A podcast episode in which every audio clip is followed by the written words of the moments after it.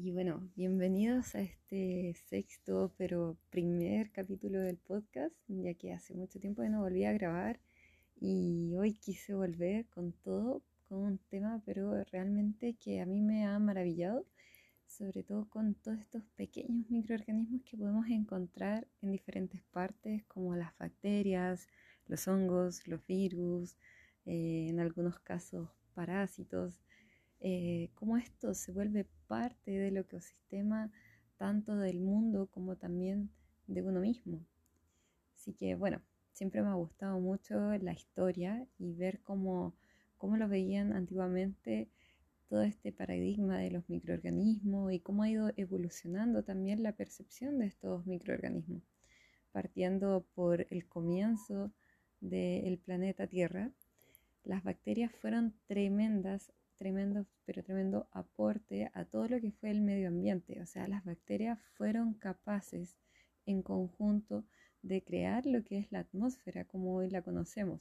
Entonces acá viene la primera enseñanza de estos microorganismos, que cada persona o cada ser tiene repercusiones tanto en el ambiente, a nivel físico, a nivel químico, pero también a nivel social, a nivel de comunidad cada uno de nosotros tiene una repercusión ya sea positiva, negativa. Y acá el llamado, bueno, a tomar más atención a cuál es el impacto que estamos generando en el ambiente, tanto como en los bienes de consumo, tanto como los desechos que estamos generando, a tomar mucho más conciencia de todo aquello, porque bueno, si tomamos el ejemplo de estas bacterias, el desecho de estas bacterias era oxígeno, y eso fue lo que formó la atmósfera primitiva. Así que bueno, lo dejo ahí para que le dejo una vuelta. Eh, para seguir acá avanzando en los hitos históricos. Uno de ellos que quise eh, nombrar y porque también deja una gran, gran enseñanza es la teoría de la endosimbiosis. Esta teoría intenta explicar de cómo se formaron las primeras células eucariontas. Esto quiere decir que, que tengan adentro núcleo y tengan organelos y sea una célula mucho más compleja. Y bueno, esta teoría dice que una bacteria se comió a otra bacteria, básicamente, y que a través de esos eh, se juntaron y evolucionaron de forma colaborativa. Y esto nos deja una gran enseñanza que sí o sí nosotros necesitamos unos de otros para vivir. De hecho, el aire que tú estás respirando en este momento lo produjo algún árbol. Así que bueno, ahí darle una vuelta a esta tremenda teoría de la endosimbiosis y que generar este bienestar en el entorno, colaborarnos para poder seguir evolucionando, seguir avanzando en nuestros proyectos y en los proyectos colaborativos comunitarios. Y bueno, ahora quiero hablar de, de otro hito histórico, de dos grandes científicos, seguro que a uno de ellos lo has escuchado por ese gran invento que hizo, que salvó muchas, muchas vidas y las sigue salvando hasta el día de hoy, que es Luis Pasteur con su penicilina. Y bueno, él nos entrega una mirada desde el microorganismo como el causal de todas estas enfermedades infecciosas y, por eso eh, nos enfermamos por estos microorganismos, pero también ahí como al mismo tiempo, como que compartieron eh, tiempos históricos en común. Eh, también estaba Bernard Claudier, que era otro gran científico, y él decía algo diferente, que en realidad cuando nosotros estábamos en desequilibrio a nivel orgánico, por ejemplo, bajo mucho estrés, mala alimentación, poco ejercicio físico, bueno, muchas cosas también que, generan desequilibrios, eh, damos pie damos un ambiente propicio para que microorganismos causen enfermedad. Así que bueno, ahí estos dos científicos haciendo su aporte y finalmente acá Pasteur en su lecho de muerte dice, Bernard tenía razón, me equivoqué. El microbio no es nada, el terreno lo es todo. Así que ahí potente, potente todo esto. Y también esto aplicarlo al día de hoy.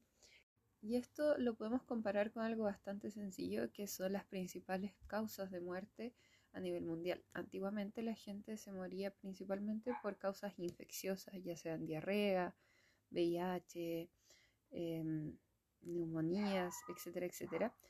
Pero actualmente eh, los datos que nos entrega la Organización Mundial de la Salud, por lo menos hasta el año 2019, son la mayoría enfermedades no transmisibles, es decir, que son causadas por estilos de vida poco saludables.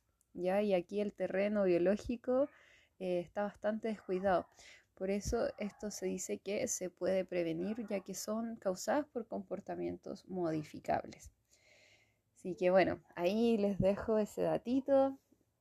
Quiero seguir avanzando con esto de los hitos históricos y llegamos a una visión mucho más actual de estos microorganismos, mucho más positiva también, que bueno, Werner nos decía como que este microorganismo era más bien neutro, pero también actualmente se sabe que nos aporta un montón de beneficios según la composición de esta microbiota. Y bueno, esta microbiota, para que tú sepas, es esta comunidad de microorganismos, ya sea hongos, bacterias, virus, en algunos casos parásitos, que están en nuestro cuerpo, ya sea a nivel bucal, a nivel de la piel, a nivel del tracto geniturinario, ¿ya? Y por supuesto ahí la gran metrópolis donde está la mayoría de todos estos microorganismos es a nivel intestinal, sobre todo lo que es el colon. Y bueno, como te iba contando, este gran proyecto nos remonta a la actualidad, al 2007, y hablo del el Human Microbiome Project, ya que aquí también, por supuesto, se unieron un montón de científicos en colaboración para poder estudiar la microbiota y establecer, por ejemplo, relación entre las patologías y los tipos de microbiotas. Y ahí se pusieron a comparar cómo era la microbiota de las personas sanas, cómo era la microbiota de personas con diferentes tipos de patologías y ahí establecer ciertas relaciones. Esto a lo largo de la historia es muy bueno porque así podemos, por ejemplo, si a una persona le falta alguna bacteria específica, alguna cepa que regula, por ejemplo, el estado de ánimo o disminuir los síntomas, por ejemplo, de lo que es el autismo, algo a nivel psicológico, podríamos llegar a avances tan específicos como eso. Y bueno, este proyecto también lo que obtuvo es eh, secuenciamientos genómicos de esta microbiota y eh, se estableció, por ejemplo, que hay más genes eh, relacionados con la supervivencia de los seres humanos que son de origen bacteriano. Entonces, imagínense, nos están aportando hasta a nivel genético. Y esta microbiota, bueno, tiene múltiples, pero múltiples funciones. Acá te voy a contar solo algunas porque así no estaríamos, pero hablando hasta mañana de la microbiota. y contarte que nos ayuda en lo que es la regulación del peso corporal, nos ayuda también en lo que es el metabolismo, ya todo lo que es la regulación endocrina, nos ayuda en lo que se llama eh, delivery de nutrientes, ya una cosa es que nos comamos una manzana y lo otro es que podamos absorber esos nutrientes. Entonces, mientras más diversa, por ejemplo, sea esta microbiota, mejor va a ser porque vamos a tener una maquinaria mucho más completa para poder digerir todo esto y absorber esos nutrientes. ¿Ya? También nos ayuda en lo que es la modulación del estado de ánimo. Acá con todo lo que son las hormonas, por ejemplo, la serotonina se produce a nivel intestinal en un 90%, o sea, no es algo menor. También regula todo lo que es el comportamiento, si estamos motivados, si tenemos ganas más de comer, por ejemplo, lo que es el azúcar, ya que eso también sucede mucho, tiene que ver también con la composición de la microbiota. Por ejemplo, cuando queremos, tenemos muchas ganas de comer azúcar y hay gente que, que tiene este, esta como adicción al azúcar, también se debe por la composición de la microbiota, sobre todo lo que es la cándida, ya que esa bacteria se alimenta de azúcar y transmite esa necesidad a través de los nervios a nivel abdominal y esto, bueno, se comunica a nivel del cerebro. Así que, bueno, funciones de esta microbiota, muchas, muchas, muchas. De hecho, se compara también con un segundo hígado porque tiene la capacidad de metabolizar algunos medicamentos. Así que aquí potente la microbiota.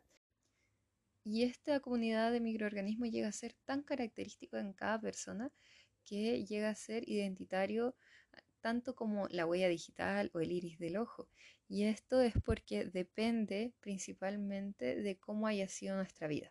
Por ejemplo, desde que nacimos, eh, si fue a través del, canal de parto o si fue cesárea, eh, en qué lugar nacimos, cómo era a nivel cultural ese lugar, eh, cómo nos alimentamos los primeros años de vida, también es algo súper importante, jugamos con barro o no. Todo eso nos va entregando información y nos vamos poblando de nuevos microorganismos. También la dieta, por supuesto, cómo ha sido nuestra alimentación, si ha sido variada o no.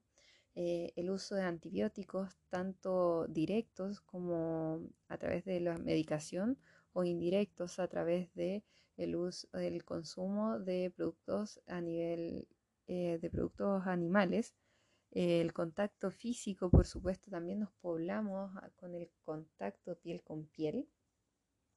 El ejercicio físico también genera acá una modulación de lo que es la microbiota. Cuando hacemos ejercicio físico existe una mayor variedad de la microbiota y también que exista una mayor interacción entre ellas. También otra cosa que modula mucho es la polución y esto es todos los contaminantes a nivel ambiental y también en los alimentos, por ejemplo, todo lo que son los pesticidas y herbicidas modulan la microbiota. Así que, bueno, hartas cosas ahí que tenemos que poner ojo para poder cuidar esta microbiota eh, y no existan lo que son las famosas disbiosis, que son alteraciones eh, cuando ya existe, por ejemplo, un aumento o una proliferación de eh, bacterias muy específicas que más encima son patógenas, se generan estas patologías. La más conocida a nivel bucal, por ejemplo, son las caries. Ya, si seguimos avanzando, por ejemplo, a nivel intestinal, hay muchas, muchas patologías que están relacionadas, por ejemplo, la obesidad, la diabetes, la hipertensión, las dislipidemias, el colon, colon el, cáncer colon rectal, perdón, eh, todo lo que son alteraciones psiquiátricas o este síndrome del intestino irritable, también súper famoso, también se asocia mucho a lo que son las disbiosis. Así que acá poner ojo.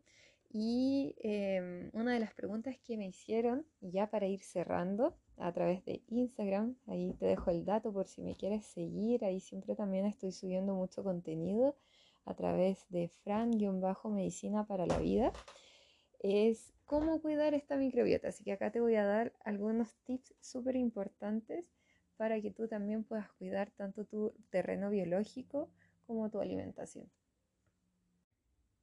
Así que acá, bueno, el primer tip más importante y entender que así como hay cosas que integrar, también hay cosas que sacar de nuestra alimentación.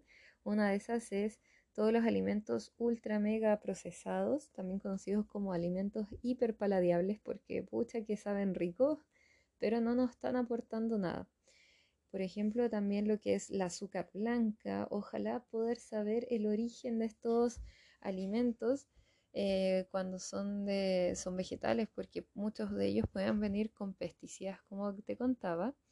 Eh, también poder quitar de nuestra dieta todo lo que es el alcohol de alta graduación sobre todo, ya que los de baja graduación como el vino o las cervezas nos aportan cosas buenas, pero obviamente todo con moderación, ¿ya? Nada de irse al chancho.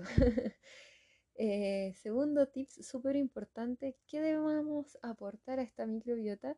Sobre todo lo que es la diversidad. Así como queremos una microbiota bien diversa, necesitamos entregar una dieta bien diversa. Y a través de eso, eh, alimentos, ojalá que tu plato tenga muchos colores de origen vegetal. ¿ya? Estos van a ser alimentos que van a funcionar como prebiótico. Te van a aportar fibra y aparte muchos nutrientes.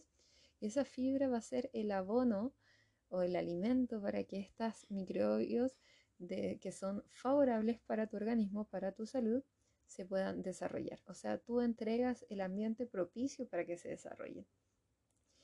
Y también acá otro tips importante relacionado con esto que hay que aportar es aportar em, almidones resistentes. Ya acá cuando te hablo de almidón resistente es, por ejemplo, todo lo que son carbohidratos que normalmente te dicen que engordan, por ejemplo, las papas, las habas, em, algunas verduras. Estas tú las puedes cocer y refrigerar por lo menos 24 horas a 4 grados Celsius y luego consumirlas. Este va a ser un carbohidrato que no va a ser disponible inmediatamente a nivel intestinal sino que va a ser eh, consumido de a poco y le va a servir mucho, sobre todo a estos eh, pequeños microorganismos. Así que ahí te dejo ese tips súper importante. Em, por otro lado, el siguiente tip sería más relacionado con lo que es modulación del estrés. Sigue acá darse su tiempo, sus respiros, muy necesarios. Recuerda que el eje cerebro-intestino es bidireccional, o sea, lo que pasa a nivel cerebral repercute a nivel intestinal y viceversa. Y si te gustaría aprender mucho más de cómo la alimentación puede modular nuestros estados de ánimos, te dejo súper invitado a próximamente haré una masterclass sobre psiconutrición. Puedes seguirme a través de las redes sociales como Fran-Medicina para la Vida través de Instagram y si este podcast te gustó, te invito a compartir a más personas que también le podrían servir todos estos datos, este conocimiento. Así que eso, te dejo un abrazo, muchas gracias por escuchar hasta el final, que estés muy bien.